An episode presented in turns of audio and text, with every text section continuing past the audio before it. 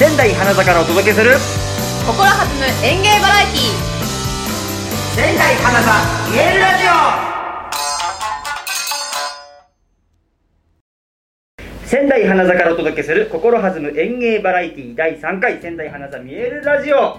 さあ今日はアフタートークということで本当にね先ほどのセッションが本当に楽しくて楽しくてまたやりたいと思ってるんですけども、はい。この鈴踊りが楽しめるお祭りといえば青葉祭り。青葉祭りですね。昨年はあのねコロナの影響であの中止になってしまったんですけれども今年は、えー開催を予定されているということでどんな、ね、お祭りになるんでしょうかね。うんあのーやっぱりまだまだねあのコロナ禍ですので、うんえー通年例年通りの、あのー企画にはなりませんけども、それにしても去年できずに今年もできないっていうことになると、はい。あのーみんな心が多分沈んでいくと思うんですよね。うん。聞くだけでこんなにね華やかにね。そうそうそうそうなるのに。うん。まあ、そういう意味で、えー今年はやりましょうっていう仙台市が声を上げたので、えーそれ参加するわけですけども、まあ、もちろん例年通りコンテストとかはありません。うん。うん。あのースズメ楽しみましょうって。コロナに負けるな的な。元気をってことですね。そうそういうお祭りになると思います。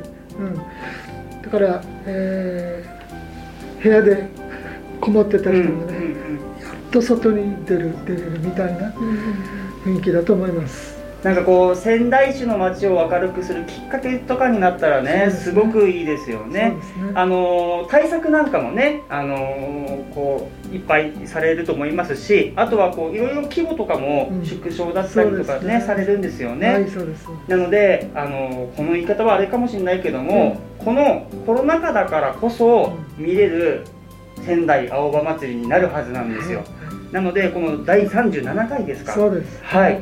あのぜひ、えー安全にね心がけながらあのみんなで楽しめたらなと思っています、踊り手としてはどうですか？1年寝かせてみて。そうですね。やっぱりその分の気持ちをとにかく乗せて、うん。あの思いっきりうん。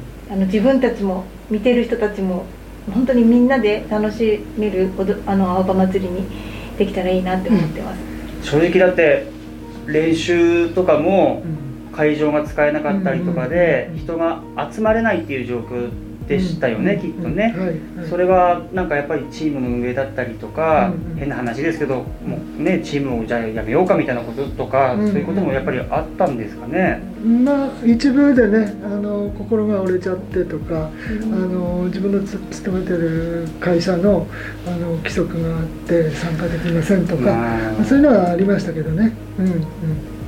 なので本当にたくさんの気持ち、はい。本当にいろんな感情を持っての参加に、うん。参加というかお祭りになると思うので、えーなんかみんなで作る、うん。あのお踊り手とかあの青葉祭りの実行委員だけとか滋賀とかじゃなくて市民みんなでうんやっぱり作るもう一回そういう祭りにできたらなって、ねね。いうふうに思います。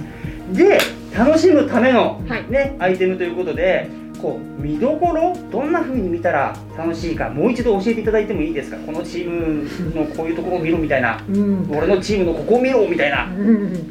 まあチームそれぞれね、はい。あのポイントはあると思いますけどね、あのーやはり、えー、と今回のお祭りは規模は縮小されますけども、はい。参加する人たちっていうのは例年よりは心は熱いと思うんですよね。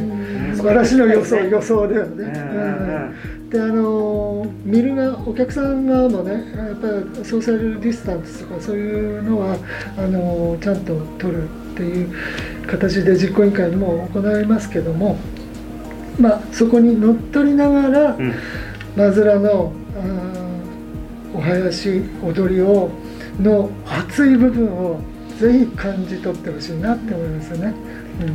だからこのまあお囃子もそう音で届け、ん。そしてやっぱ全身でねあのスズメ筋をはい。鍛えながらねムキムキにしながらやっぱ届けるわけじゃないですか。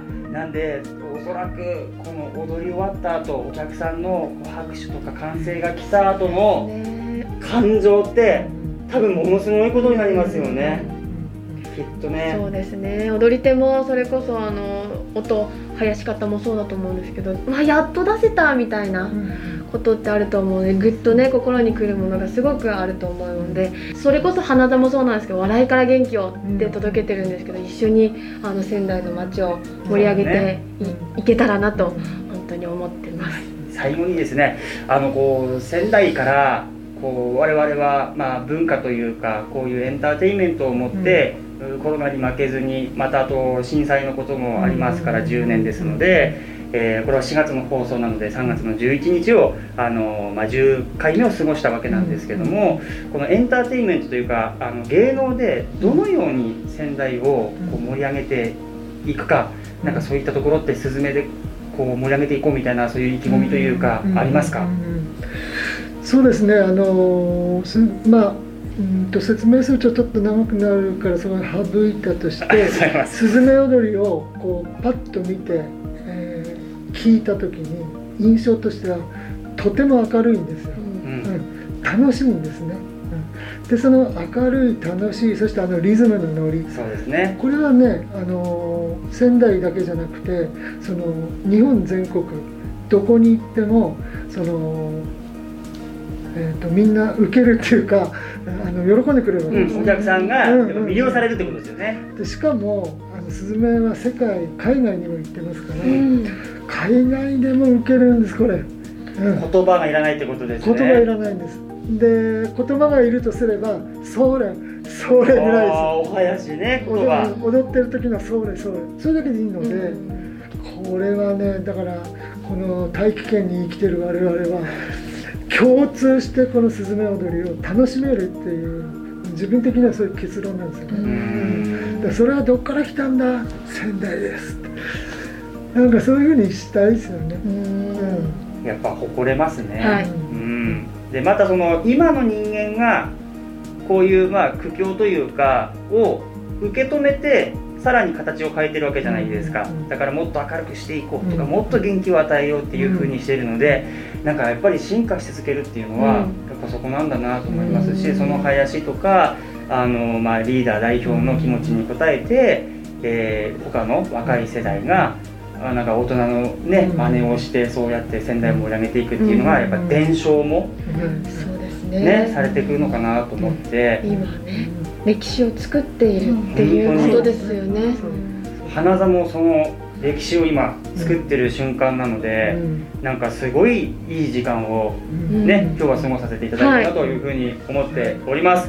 さあ、えーここまでですね、えー、と仙台花座見えるラジオ、えーお届けしてきましたが、はい。あの5月の第3週、えー日曜日、土日ですね、はい。えー行われます、えー第37回の仙台青葉祭り、えーぜひあの開催できるよう願いを込めてね、うん。はい、このまま何もなく開催できる願いを込めて、あのーいたいと思いますし、ぜひお客さんとしても見に行きたいなとはい。いうふうに思いますし、い、や本当にね仙台からなんか明るい話題をね提供できたらいいなというふうに思っております。さあ、えーここまで本当にねえーたくさんのお話裏話まで本当にありがとうございました。ありがとうございましたえー改めまして、えー山口俊一郎さんそして川口智子さんでした。えーそしてナビゲーターは国響でした。皆様本当にありがとうございました。ありがとうございました